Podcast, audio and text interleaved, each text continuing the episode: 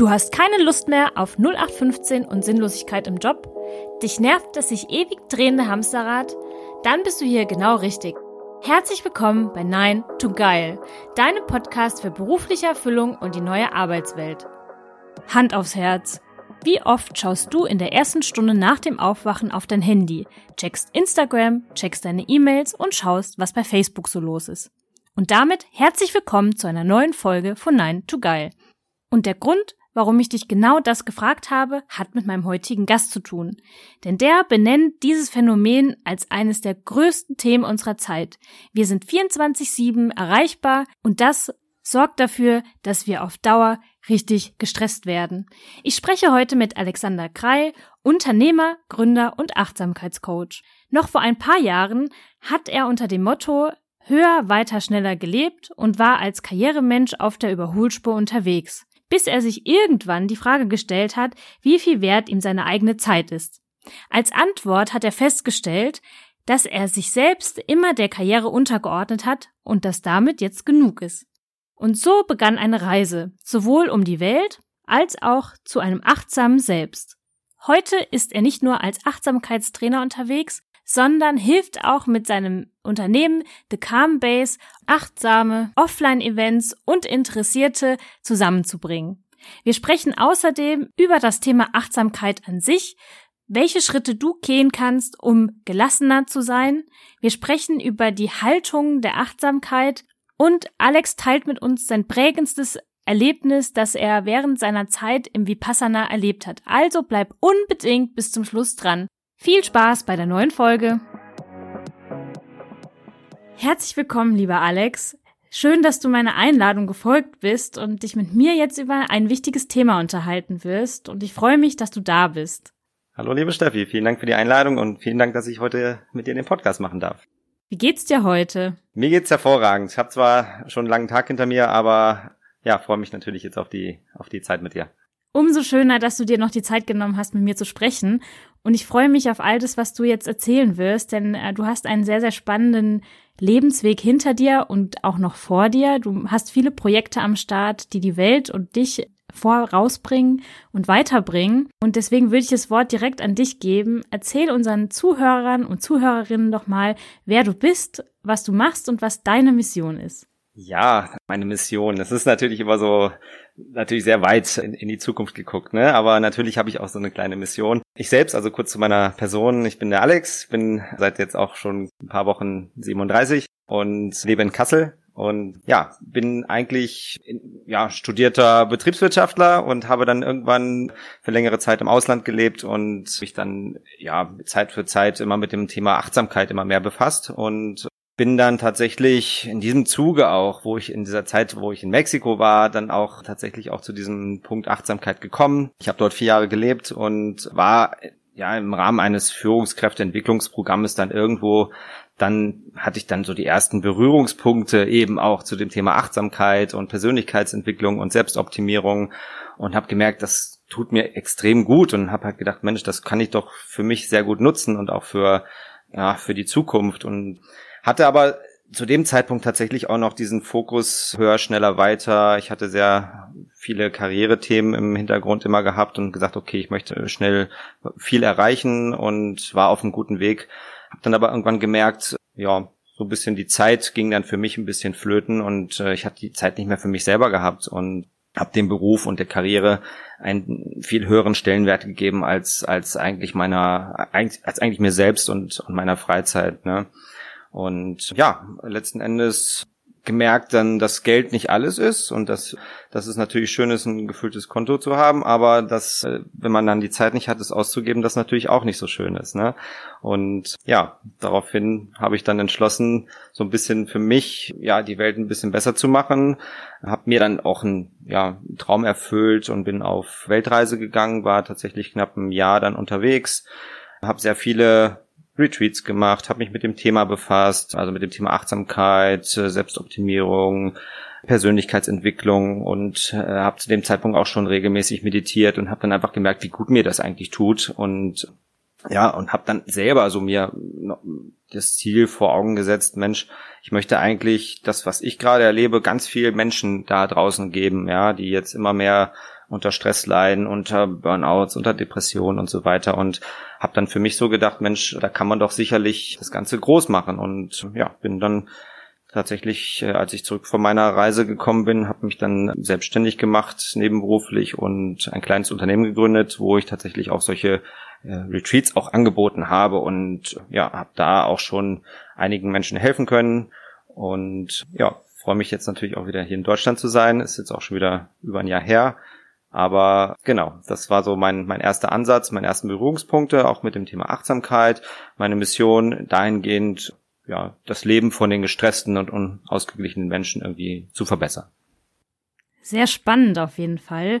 Wenn wir jetzt noch mal kurz zu dem karrieregeilen Menschen zurückgehen, der du vor einigen Jahren noch mal warst. Du hast es selber beschrieben, höher, weiter, schneller. Und ich glaube, dass es auf viele Menschen da draußen trifft, die sich jeden Tag kaputt rackern, um am Ende des Jahres vielleicht ein paar tausend Euro mehr auf dem Konto zu haben. Wenn du zu dieser Zeit nochmal zurückblickst, war das für dich ein schleichender Wandel, den du da mitgemacht hast? Oder wie kann man sich das vorstellen? Hattest du auch wirklich so eine Burnout-Phase, dass du ausgebrannt warst und quasi dieser Wandel Knall auf Fall kam, weil sich was ändern musste? Wie kann man sich diesen Mindset-Wandel vorstellen? Ja, also grundsätzlich war es jetzt nicht so, dass ich irgendwo einen Burnout hatte, aber ich habe schon so die ersten Gedanken gehabt, als ich damals in diesem äh, Führungskräfteprogramm war und ich danach die Möglichkeit hatte, wirklich für ein Unternehmen hier, sage ich mal, eine Abteilungsleitung zu übernehmen und eine Verantwortung für ja viele hundert Menschen äh, zu haben. Und ähm, da habe ich halt das erste Mal gemerkt, wie es ist, halt auch wirklich unter Druck zu stehen, unter Druck zu arbeiten, viel zu arbeiten. Da war ich teilweise wirklich sieben Tage die Woche unterwegs in der Firma, bin morgens um fünf aufgestanden, bin um 21 Uhr abends nach Hause gekommen. Ich habe eigentlich nicht mehr gewusst, wo oben und unten ist und habe dann irgendwann gemerkt, irgendwie läuft alles so aus dem Ruder, ne? Also mit mir selbst, so meine Zeit, dann gesundheitlich und habe dann gemerkt, okay, das ich, ich lebe einfach jetzt nur noch um zu arbeiten und eigentlich soll es ja andersrum sein. Und ja, habe dann tatsächlich nach knapp einem Jahr da auch schon gesagt, ich schaffe das nicht mehr, ich möchte das auch nicht mehr. Das ist nicht, das ist nicht mein mein Ziel. Das ist nicht das, worauf ich äh, eigentlich hinaus wollte im Leben. Ich habe das ganze Thema eben halt auch irgendwo unterschätzt. Ne? Ich war zu dem Zeitpunkt so Anfang Mitte 30 und habe dann gemerkt, ich bin noch nicht so weit vom, vom Kopf her und das alles zu verarbeiten und diese ganzen Themen, die auf mich zugeprasselt kamen, halt eben auch zu, ja, zu arbeiten. Und ja, ich war auch da in so einer Firma, wo tatsächlich auch das Thema war, dass, dass Stellen abgebaut werden mussten, dass, dass irgendwelche Sparmaßnahmen eingeleitet wurden. Und man hat natürlich dann extreme Verantwortung auch seinen Mitarbeitern gegenüber. Und ja, dann musste man die Leute, die man irgendwie zwei Wochen vorher eingestellt hat, gleich wieder nach drei Wochen entlassen, weil es der Firma nicht gut geht. Und das zerrt natürlich schon an einem. Und da habe ich gemerkt, nee, das, das kann es doch eigentlich sein, ne? dass ich hier wirklich nur so ein Teil von so einem Rad bin und im Umkehrschluss gar nicht mehr ja, weiß, wer ich selber bin eigentlich. Ne? Gibt es da rückblickend Warnzeichen, die du heute vielleicht früher erkennen würdest? Ja, also ich glaube schon. Ich war ein Mensch, der unglaublich viel unterwegs war, der sich sehr viel mit Freunden getroffen hat. Und wenn dann irgendwann die Freunde sagen, hey, man sieht gar nichts mehr von dir oder äh, man selbst irgendwie merkt, dass, dass, dass man viele Themen, die eigentlich vorher im Vordergrund standen, auf einmal vernachlässigt, wie zum Beispiel Sport, den ich unglaublich, den ich zweimal die Woche gemacht habe und auf einmal dann gar nicht mehr. Oder eben dieses soziale, die sozialen Kontakte zu pflegen, mit Freunden unterwegs sein. Da hätte man eigentlich schon, da hätte ich schon das erste Mal den Finger heben müssen, so für mich selbst und sagen, hey, Vorsicht, ne, das kann ja alles in die Hose gehen, ne, und am Endeffekt habe ich, glaube ich, noch zum rechtzeitigen Punkt irgendwo den, den, den Stecker gezogen und gesagt, so, jetzt lasse ich alles stehen und liegen und mache mich jetzt auf die Reise. Und das ging wirklich innerhalb von sechs bis acht Wochen zwischen Entscheidung bis hin zum, dass ich im Flugzeug saß. Ne? Und dann bist du dem Thema Achtsamkeit begegnet. Und das würde ich jetzt gerne noch mal ein bisschen näher mit dir beleuchten. Weil in meinem Empfinden ist es leider so, dass das Wort sehr inflationär benutzt wird. Jeder muss achtsam sein oder mindful, um das im Englischen zu beschreiben. Und teilweise sieht man das so ein bisschen als Buzzword an. Was bedeutet Achtsamkeit für dich? Ja, ähm, ich muss dazu sagen, ich bin ja jetzt seit knapp einem Monat auch ausgebildeter Achtsamkeitstrainer. Das heißt, ich habe die letzten anderthalb Jahre mich mit so einem Fernstudium viele Zeit damit auch beschäftigt, hatte viele ähm, Online-Seminare und Präsenzveranstaltungen, wo uns das Thema natürlich sehr nahe gebracht wurde. Und für die, für die Achtsamkeit gibt es eigentlich eine, eine klare Definition. Und die Achtsamkeit, die wir so im täglichen Gebrauch nutzen, ist eigentlich gar nicht so dieser, dieser Schlüssel. Ne? Also Achtsamkeit in dem Sinne, wie sie eigentlich aus dem Mindfulness her, heraus eigentlich abgeleitet wird, heißt äh, konkret eigentlich auf eine bestimmte Art aufmerksam zu sein, bewusst im gegenwärtigen Moment und ohne zu bewerten. Heißt im Umkehrschluss, man soll irgendwo den, den Moment genießen, man soll nicht in die Vergangenheit gucken, man soll aber auch nicht zu weit nach vorne gucken, sondern wirklich in dem Moment sein, in dem man gerade dann auch jetzt jetzt ist. Ne? Ich nehme mal gerne das Beispiel, dass wenn man morgens aufsteht, ja, man hat, setzt den ersten Fuß auf den Boden und man ist dann schon unter der Dusche gefühlt und unter der Dusche denkt man schon wieder, oh, was mache ich mir zum Frühstück? Man hat schon mal die E-Mails gecheckt. Genau, äh, das kommt auch dazu, dass ja. viele natürlich als erstes gleich ans Handy gehen, äh, E-Mails, Instagram, Facebook, WhatsApp, so und dann hat man schon irgendwie gleich äh, mit so mit so mit so einem Stresslevel den Tag begonnen und das sollte eigentlich nicht sein, ne? Und mir geht's eben darum, dass man sagt, okay, wenn man das eben macht, dann sollte man sich halt auch diese Zeit dafür nehmen und sagen, okay, pass auf, jetzt mache ich eben nur vielleicht eine Viertelstunde meine meine meine E-Mails und dann lasse ich's dann lasse ich's liegen und dann gehe ich frühstücken und dann gehe ich zur Arbeit und dann mache ich das und das und das und gehe am Ende Abendessen und dann ins Bett. Aber alles so wirklich Schritt für Schritt und heutzutage sind die Menschen halt sehr Multitasking ausgerichtet und ich glaube, das ist auch der Grund, warum viele Menschen immer mehr diesem, diesem Stress und diesem, ja, oder teilweise auch den Depressionen zu Opfer fallen, ne? Ich vergleiche das auch immer gerne mit so einem Browser. Man hat dann irgendwie so 24 Tabs auf, in denen irgendwie im einen spielt ein Video, im anderen Tab ist eine Banküberweisung, da sind die E-Mails und die laufen alle parallel und die müssen immer wieder neu geladen werden und deshalb kostet es so viel Energie. Warum denkst du, fällt es vielen Menschen so schwer, sich auf eine Sache zu konzentrieren, gerade morgens, wo der Kopf eigentlich noch leer sein sollte? Ja, ich glaube, das ist eigentlich, weil, weil die Leute heutzutage einfach viele Themen im Kopf haben. Also es ist wirklich so, die äh, man, man geht ja abends schon ins Bett und hat dann eigentlich schon äh, Gedanken wieder wieder beim nächsten Tag, oh, ich muss diese E-Mail noch fertig schreiben und so begleitet einen das die ganze Zeit. Man kommt ja eigentlich gar nicht mehr zur Ruhe.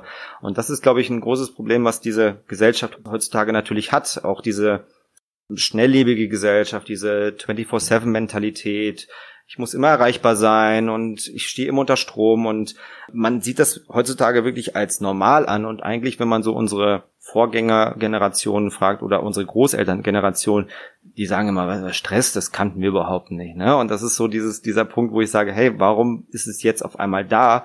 Und es war einfach jahrzehntelang einfach nicht das Thema. Und wenn wir wirklich das Thema Stress wieder in den Vordergrund nehmen, sage ich halt auch immer, Stress an sich kennt der Mensch so nicht oder sollte er so nicht kennen, weil eigentlich ist der Mensch ein sehr harmonischer, sehr harmonisches Geschöpf und hat eigentlich, wenn man das aus der ja, ethnologischen, biologischen Richtung irgendwo sieht, es ist eher so ein Thema, dass, dass, dass hier der Mensch nur gestresst war, wenn er wirklich in Panik- oder Angstsituationen war. Und den Stress, den wir heutzutage haben, ist wirklich aus, ist wirklich künstlich erzeugt. Ne? Wie sieht denn zum Beispiel dein Morgen aus? Was machst du, um nicht so gestresst in den Tag zu starten? Ja, grundsätzlich habe ich mir auch so eine kleine Routine angeeignet. Also ich muss auch sagen, ich bin da oftmals auch nicht konsequent mit mir selbst. Auch als Achtsamkeitslehrer mache ich dann auch oftmals irgendwie, merke ich dann, oh, jetzt habe ich hier schon wieder das nebenbei gemacht und das nebenbei gemacht. Aber ich versuche das schon eigentlich für mich so auch, auch die Routine einzubehalten. Also grundsätzlich, ich stehe sehr früh auf morgens, also zwischen ja, also ich versuche schon zwischen halb sechs und sechs, dass das erste Mal der Wecker klingelt und dass ich dann auch wirklich dann aufstehe. Dann ist es so, dass ich in der Regel duschen gehe.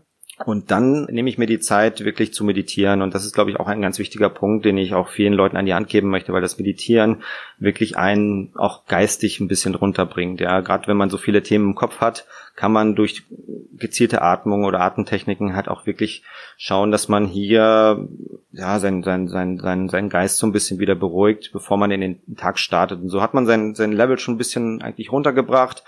Und ähm, grundsätzlich ist auch so, dass ich die erste Stunde gar nicht aufs Handy gucke. Das ist auch so eine, ja, für mich so, so eine Routine, die ich für mich eingeführt habe. Also nicht aufs Handy gucken, dann, wie gesagt, duschen, ich mache die Meditation, dann mache ich mir ein gesundes Frühstück in der Regel, also wirklich mit viel Obst, viel Gemüse, Smoothies, was immer auch da ist und versuche halt, wenn, und wenn es geht, halt noch ein paar, paar Übungen dann, ähm, also wirklich sportliche Betätigung zu machen. Und ja, dann starte ich in den Tag, dann nehme ich das erste Mal das Handy zu, äh, zur Hand und ja, starte dann langsam in den Tag. Aber alles nimmt natürlich so einen gewissen Level, was dann vorher schon irgendwo gesunken oder was ich vorher schon senken konnte. Wenn wir beim Thema Meditation sind, dann denken viele sich so, oh Gott, viel zu spirituell, ich muss da zu irgendwelchen Erkenntnissen kommen. Kannst du nochmal beschreiben, was Meditation in ihrem reinen Sinn wirklich für den Menschen machen kann, gerade bei Leuten, die sehr gestresst sind und sehr, sehr viele Gedanken parallel denken? Hm. Ja, also das ist natürlich so, dass Meditation erst jetzt so in den letzten ja drei, vier, fünf Jahren so auch zum Trend wird und ähm, dem Ganzen ist auch äh, ja, also es gibt ja diese Apps Calm, Headspace, Seven Mind, mit denen man auch natürlich sehr viel meditieren kann und das finde ich gut, dass es sage ich mal jetzt zu so einem Mainstream wird, weil wie du schon sagtest, Meditation früher sehr gerne in die Esoterik, in die spirituelle äh, Ecke geschoben wurde und das ist tatsächlich überhaupt nicht der Fall. Ne? Also ähm, ich habe natürlich den Glauben selber gehabt, wahrscheinlich vor äh, sechs, sieben Jahren, was, was will ich denn mit, mit Meditation, bis ich es erst gemacht habe, gemerkt, oh, ich komme hier extrem gut zur Ruhe, ich krieg meine Gedanken kontrolliert. Und ich sage immer auch gerne das Sprichwort auf den Touren, die ich mache, du musst deine Gedanken kontrollieren, bevor sie dich kontrollieren. Und genau dafür ist die Meditation eigentlich da. Die Meditation sorgt dafür, dass eigentlich die Gedanken, die man hat, dass man die gewissermaßen sortieren kann, dass man die wirklich anschaut, aber dann wirklich dann auch nur oberflächlich betrachtet und dann weiterziehen lässt. Also man soll gar nicht so weit reingehen in die Gedanken. Und das ist das, glaube ich, was viele Leute in ihrem täglichen Leben machen oder warum sie nicht schlafen können, weil sie einfach ständig in Gedanken sind und ständig hin und her überlegen, oh, was wäre wenn und sich über alles den Kopf zerbrechen und eigentlich diese Meditation genau diesem entgegenwirkt, ne? dass quasi jeder Mensch hier seine Gedanken auf ein gewisses Grundlevel bringt und sagt, okay, jetzt, jetzt habe ich das alles sortiert und jetzt ist mein Puls wieder unten und jetzt kann ich den Tag starten oder jetzt, ich mache das auch gerne mal zwischendurch, so eine ein, zwei Minuten Meditation, auch wenn ich in der Arbeit bin. Ne? Das ist auch ganz wichtig zu betonen, dass ein, zwei Minuten oftmals auch ausreichen, weil viele Menschen denken, sie müssten jetzt 30 bis 40 Minuten irgendwo sitzen, und an nichts denken und machen sich dann schon wieder Stress, dass sie eigentlich gar keine Zeit dazu haben. Das ist so ein bisschen, da beißt sich, ja, die Katze so ein bisschen in den Schwanz. Genau. Wie kann man mit dir, beziehungsweise eine weitere Frage zuerst, wenn ich jetzt merke, ich lasse mich von diesem Stress permanent überrollen und irgendwie komme ich da selber nicht so raus. Hast du Tipps, wie ich da Schritt für Schritt meinen Weg rausfinden kann, mehr Richtung Achtsamkeit gehen kann? Ja, grundsätzlich ist die Achtsamkeit natürlich ein sehr gutes Hilfsmittel. Ne? Also ich sage immer, hm, man braucht grundsätzlich, wenn man jetzt eine Stressthematik hat, immer so zwei, zwei Pfeiler. Das ist einmal natürlich die, die mentale Seite und einmal die, die, die physische Seite. Ja, aber viele, die du fragst, was machst du eigentlich gegen deinen Stress oder was machst du denn gegen deine Unausgeglichenheit? Dann sagen, ja, ich gehe eine Runde laufen und dann sage ich, und was machst du mit deinen Gedanken? Äh, ja, nee, nix. Ne? Und die sind halt genauso da, auch wenn ich jetzt irgendwie drei Kilometer jogge, ist mein Kopf die ganze Zeit ja trotzdem am rotieren und die Gedanken halt da, ne? Und die Achtsamkeit im, kann man halt so, also Achtsamkeit soll ja im gewissen Maße in innere Ruhe bringen und eine Gelassenheit, ne? Und Achtsamkeit wird auch oftmals genutzt, um auch einen, um, um einen stabilen Gesundheitszustand zu erreichen, um Leiden zu lindern, aber auch im Studium oder im Job natürlich, um die Konzentration zu erhöhen, oder einfach nur um, um diese Stille, um diese Entschleunigung einfach zu genießen. Ne? Und was ich auch persönlich durch die Achtsamkeit gelernt habe, ist, ist Mitgefühl oder Empathie für sich selbst und anderen gegenüber zu entwickeln und wieder eigentlich Mensch zu sein. Und das ist, glaube ich, das, was, was viele Menschen, glaube ich, lernen müssen. Es ist auch nicht eine Sache, die von heute auf morgen passiert. Man muss grundsätzlich eben an sich selbst arbeiten und sich selbst, um sich selbst nachher eben zu optimieren. Ne? Du hast es gerade eben kurz erwähnt und ich finde das so wichtig, weil ich glaube, es gibt viele Menschen, die sich selber permanent durch die Gegend jagen, durchs Leben hetzen und jagen und nie dieses Mitgefühl für sich selber haben und nie verstehen, dass sie selber auch ein Mensch mit Bedürfnissen sind. Hast du einen Tipp, wie man aus dieser Jäger ja, Falle rauskommen kann? Wie man mehr Mitgefühl mit sich selber entwickeln kann und sich selber annehmen kann? Ja, sicherlich gibt's da den ein oder anderen Tipp. Was ich halt auch gerne, gerne rüberbringe in, in, in dem Zusammenhang ist, dass es in der Achtsamkeit diese sieben inneren Grundeinstellungen halt auch gibt. Ne? Und zwar kannst du es so vorstellen, du hast eben so einen Baum mit sieben Ästen, so wurde mir das in meiner Theorie erklärt. Und der besteht aus verschiedenen eben Säulen oder Ästen. Unter anderem ist es das Thema Vertrauen. Und das ist hier auch, glaube ich, ganz wichtig zu sagen, das Vertrauen in sich selbst zu haben grundsätzlich und das Vertrauen auch in andere Dann ist das Thema Akzeptanz. Das heißt, hier auch ganz wichtig, dass man, dass man eben Sachen akzeptiert und wirklich auch hinnimmt. Ne? Weil oftmals äh, man hier auch schnell verfällt in die, in die Thematik, oh, ähm, das war jetzt blöd oder man bewertet es oder man versucht es irgendwie, äh, ja, irgendwie schlecht zu reden, wie auch immer. Und hier ist es auch ganz wichtig, dass man sagt, hey, ich, ich nehme das jetzt einfach so hin, es ist jetzt einfach so, ja, also ich nehme mal das gerne das Beispiel, du, du stehst an der Ampel und jemand hupt dich hinten an und du regst sie tierisch auf, dann das kannst ja eh nichts ändern. Dann sagst du, okay, ich akzeptiere das, Punkt, was soll ich mich jetzt aufregen, ne? Der dritte Ast, den ich jetzt hier noch erwähnen wollte, ist das Thema nicht erzwingen, dass ich quasi äh, alles für alles eine gewisse Geduld auch brauche und einfach die Sachen so so so hinnehme, wie sie sind und dann dem Ganzen auch die Zeit gebe. Nächster Punkt ist das Thema nicht urteilen. Nicht urteilen heißt, ich darf hier letzten Endes keine Leute bewerten oder den wie sagen, oh, der sieht jetzt, der sieht äh, dick aus, der sieht dünn aus, der ist hässlich oder ist schön. Einfach hier wirklich dann auch zu sagen, hey, das ist, das ist alles so, wie es ist, ne? Wieder unter dem Aspekt der Achtsamkeit den Moment eben wahrnehmen, ne? Und ja, da gibt's eben gerade auch noch ein paar weitere Punkte wie Geduld oder dass man eben den Anfängergeist wahren soll, dass man hier immer eben auch äh, schauen soll, dass man die Sachen jedes Mal, auch wenn man das das fünfte Mal äh, das gleiche sieht, jedes Mal versucht immer die neuen Punkte daraus zu ziehen und die neuen Aspekte zu sehen. Und ein ganz wichtiger Punkt auch das Thema Loslassen. Ja, Loslassen in dem Zusammenhang mit ja, ich meinetwegen, man hat äh, eine Beziehungsthematik und man ist unglücklich oder man hat sogenannte ja toxische Beziehungen, dass man einfach sagen kann, hey, das bringt mir nicht das bringt mir persönlich einfach nicht weiter und ich möchte einfach gut leben. Nur viele Leute trauen sich dann diesen Schritt nicht zu machen aufgrund von Abhängigkeiten oder anderen Themen. Und äh, hier ist es wichtig auch, egal ob es denn jetzt Familie ist oder ein enger Freundeskreis, dass man sagt, hey, ich lasse jetzt einfach los. Ich, ich brauche diese Menschen vielleicht nicht in dem Moment in meinem Leben, die bringen mir nicht diesen, diesen Optimismus oder diesen Positivismus, den ich eigentlich erwarte. Ne? Was hat sich in deinem Leben geändert, nachdem du begonnen hast, nach diesen Haltungen zu leben? Also nicht zu bewerten, weil gerade das Bewerten, wir sind ja eine Gesellschaft, die sich permanent bewertet. Es fängt in der Schule an, bist du gut oder schlecht, bist du schnell oder langsam im Sport und es zieht sich durchs ganze Leben. Was hat sich für dich geändert, als du realisiert hast, das brauchen wir eigentlich gar nicht? Hm. Ja, also es hat sich tatsächlich sehr viel verändert für mich. Also gerade das, was ich eben gerade auch schon angesprochen habe, das Thema Thema Empathie ist, glaube ich, ein sehr wichtiger Punkt auch hier geworden.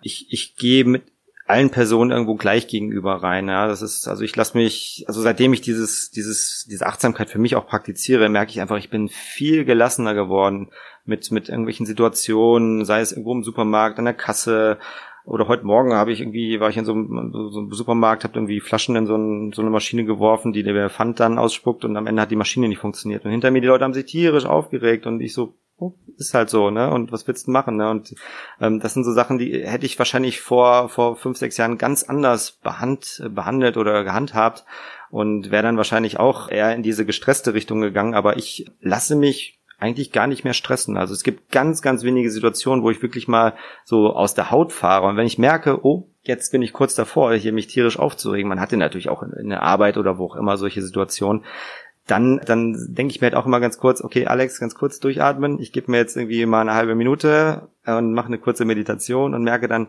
wow, jetzt bin ich wieder zurück in, im, im Leben und es hätte jetzt eigentlich gar nichts gebracht, mich hier äh, aufzuregen. Ne? Und ja, in Achtsamkeit redet man immer davon, zwischen, zwischen Reiz und Reaktion ist immer noch ein Raum, den man nutzen sollte. Und das ist, glaube ich, genau dieser wichtige Punkt, diesen Raum zu nutzen. Wenn du das kannst, wenn du sagst, okay, du hast hier einen Trigger, einen Auslöser, der bringt dich auf die Palme. So, und, aber im Ende hast du diesen Raum, um zu nutzen und zu sagen, pass auf, ich atme jetzt durch oder ich versetze mich in die Lage des anderen. Das ist auch ein ganz wichtiger Punkt in dem Bereich der Empathie, wirklich zu sagen, hey, warum hat denn der das jetzt gerade so gemacht? Was belastet diese Person vielleicht gerade? Und dann kann ich darauf eben viel besser und ja, bewusster reagieren. Ne? Das finde ich auch richtig wichtig, dass du das gerade gesagt hast, weil wir über Jahre hinweg konditioniert sind, da gibt's einen Reiz und wir reagieren. Und oftmals entscheiden wir uns gar nicht bewusst für eine Reaktion, sondern die haben wir über Jahre hinweg genauso tausendfach trainiert und wir machen es und wir wissen gar nicht warum. Sich dessen bewusst zu werden, dass da wirklich noch dieser Moment ist, in dem ich mich dafür entscheiden kann, wie reagiere ich denn jetzt? Darüber sind sich die wenigsten wirklich bewusst. Also vielen Dank für diesen äh, Hinweis und äh, ja, wichtigen Tipp. Und ich möchte jetzt gerne nochmal weiter über das Thema Selbstoptimierung sprechen. Du hast ja jetzt das Wort schon ein paar Mal gesagt und Optimierung bringt ja immer so ein bisschen Druck mit. Selbstoptimierung kann ja auch in die Richtung höher, weiter, schneller gehen und zu sagen, ich brauche jetzt den nächsten Job, die nächste Beförderung, ich muss dünner werden, ich muss aussehen wie die Bikini-Models im Katalog. Was meinst du, wenn du sagst Selbstoptimierung? Ja, Selbstoptimierung ist oftmals natürlich ein bisschen negativ behaftet, wie du schon gerade sagst, also im Sinne von, äh, ich optimiere mich selbst, im Sinne von, ich will höher, schnell weiter, was die Karriere angeht, ne? Oder was, was, was jetzt im Sport vielleicht die Leistung angeht, ne?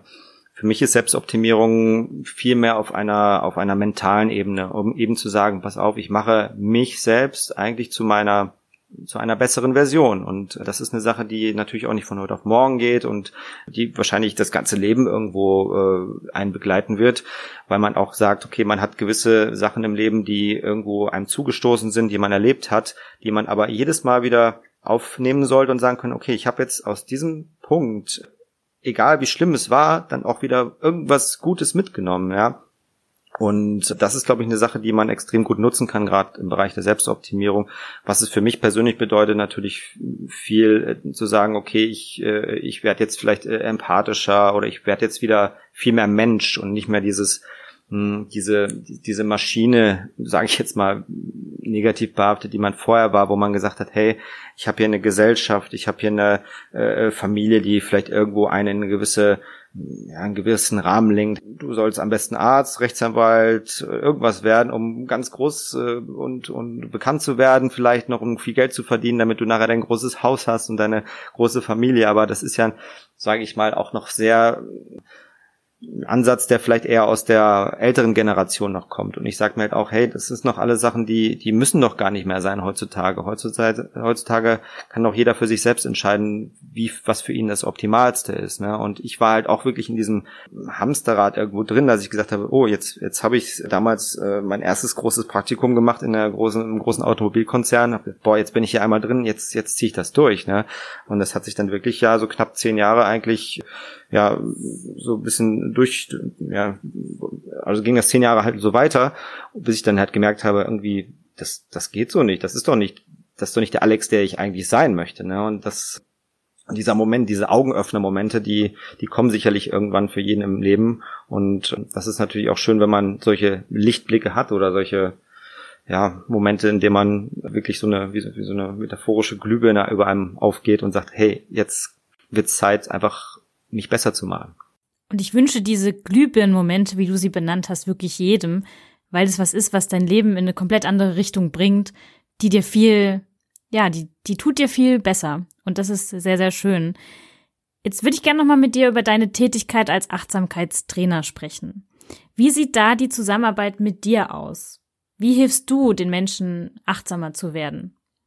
Ja, grundsätzlich fing das ja an, als ich auf Reise war und ich vermehrt solche eben Retreats gemacht habe oder ich war äh, unter anderem in Südostasien, in Japan und so weiter, habe dann dort das erste Mal so Berührungspunkte gehabt mit dem Thema Achtsamkeit auch und habe gemerkt, Mensch, das sind Ansätze, die gibt's so gar nicht äh, in, in, in Deutschland und habe halt für mich so die Idee gehabt, oh, wenn ich in Deutschland dann bin, dann werde ich mal ein bisschen recherchieren und werde mich dem Thema einfach mal annehmen, weil das wirklich auch den Leuten, mit denen ich unterwegs war, wirklich auch viel geholfen hat.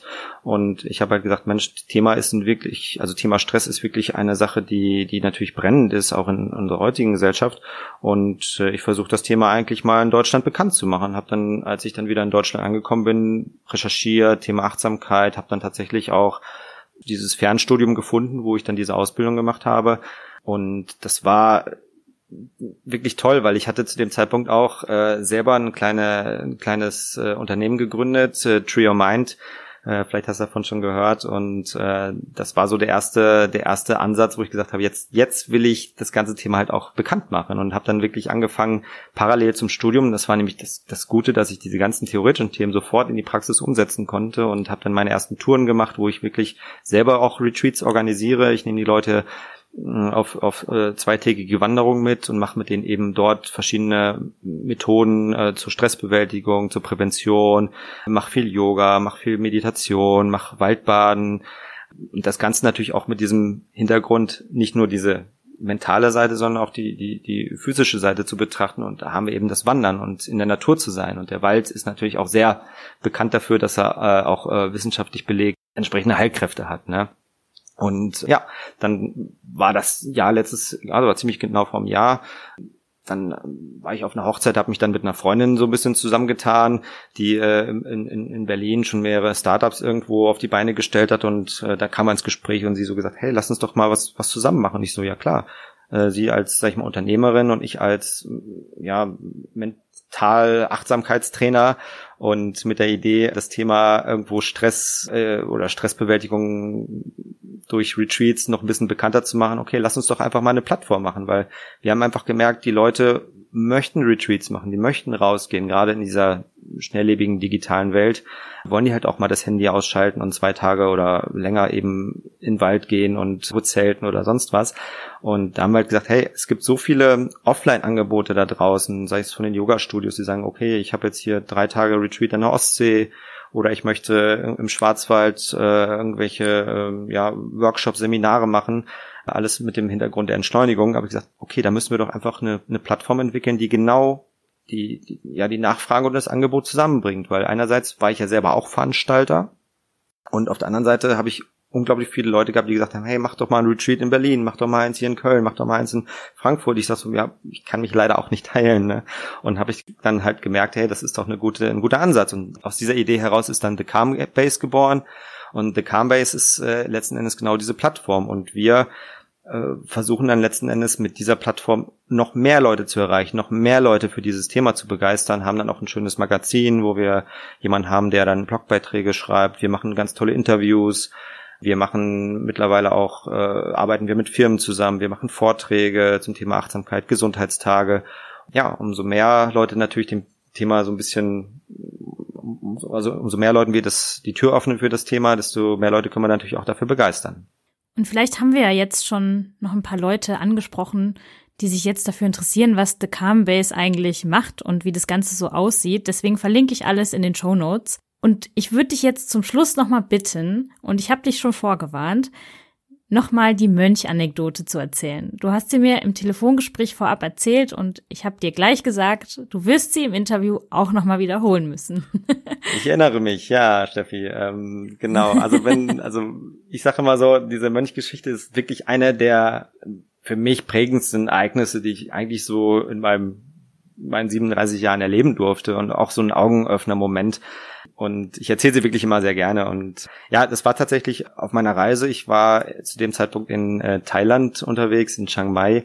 Und Chiang Mai ist auch sehr bekannt dafür, dass die sehr viel mit Vipassana machen. Vipassana, für die Leute, die es jetzt vielleicht nicht kennen, ist, ist ein zehntägiges äh, Schweigeretreat, in, in, in dem Fall in einem Kloster.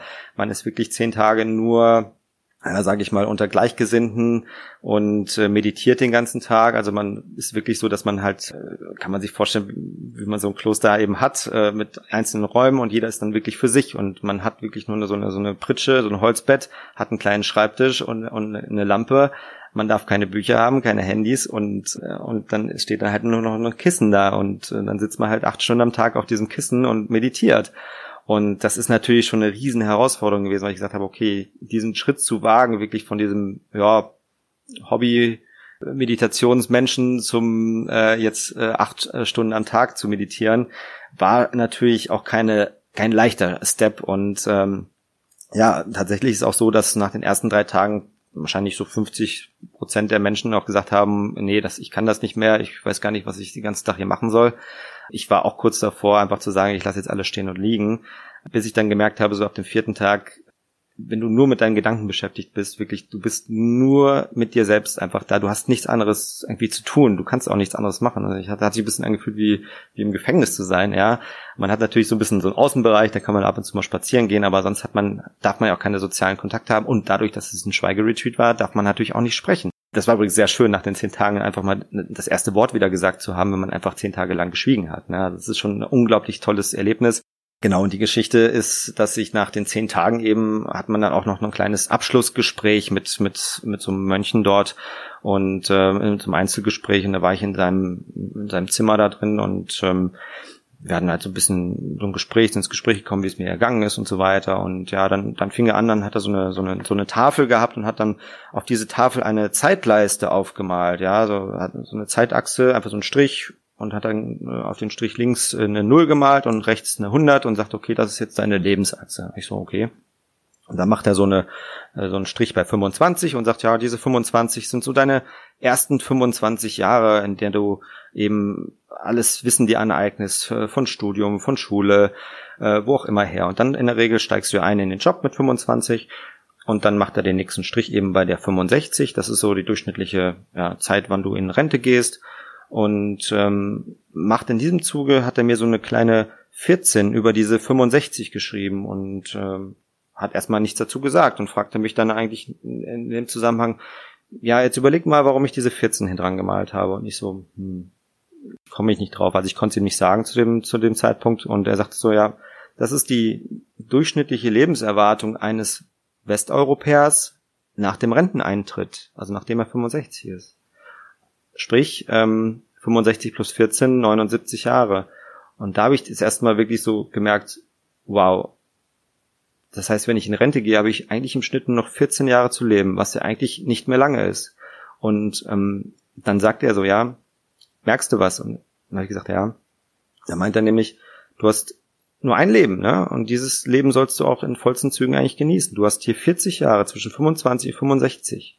Du musst doch in dieser Zeit was machen, worauf du richtig Lust hast, worauf du, wo, du eine Leidenschaft für entwickeln kannst.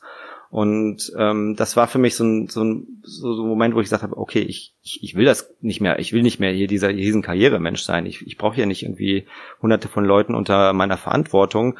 Äh, mir reicht's, wenn ich äh, normal verdiene und mir alles eigentlich kaufen kann, was ich, was ich möchte. Ja, ich brauche jetzt kein Riesenhaus, kein Riesenauto, das brauche ich alles nicht, wenn ich dafür Zeit habe. Und das ist, glaube ich, diese Quintessenz, die ich rausgenommen habe. Ich möchte einfach mehr Zeit haben. Und ähm, ja, das war halt dieser, dieser Augenöffner-Moment, diese, äh, wo er gesagt hat, man muss in diesen 40 Jahren wirklich immer das machen, worauf man Lust hat. Und ich glaube, viele Leute, die das jetzt hören, die denken sich, okay, ja, ich bin jetzt in meinem Job hier gefangen, es ist gar nicht so einfach hier, das alles stehen und liegen zu lassen.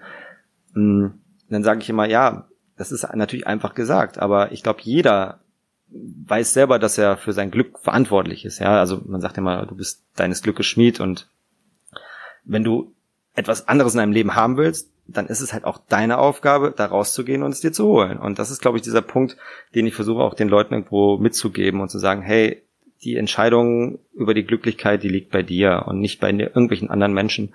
Und äh, nur du kannst es ändern und leb den Moment, leb den Moment als, also man sagt immer so schön, als ob es dein letzter wäre.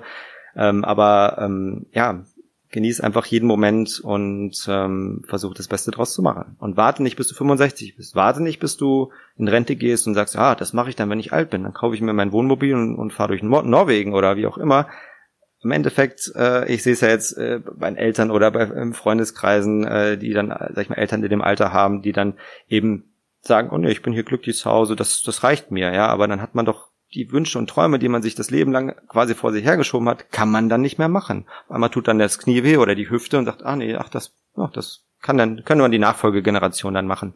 Und das ist, glaube ich, ein wichtiger Punkt, den ich einfach unglaublich gerne erzähle und den Menschen mitgebe. Und viel schöner könnte dieses Gespräch auch gar nicht enden. Ich habe dem auch überhaupt nichts mehr hinzuzufügen, außer dir herzlich dafür zu danken, für deine Tipps und für deine Offenheit und für diese tolle Anekdote zum Schluss. Also vielen Dank, lieber Alex. Steffi, dir auch vielen Dank für die, für die tolle Zeit und dass ich die Möglichkeit hatte, mit dir heute diese Aufnahme zu machen. Dem tollen Ende der Podcast-Folge mit Alex bleibt auch an dieser Stelle nichts mehr hinzuzufügen und ich hoffe, du konntest aus dieser Folge genauso viel mitnehmen wie ich. Alle Infos zu Alex, seiner Arbeit und The Calm Base findest du wie immer in den Folgennotizen. Ich wünsche dir noch eine schöne Woche und würde mich über eine positive Bewertung des Podcasts freuen. Bis dahin, deine Steffi.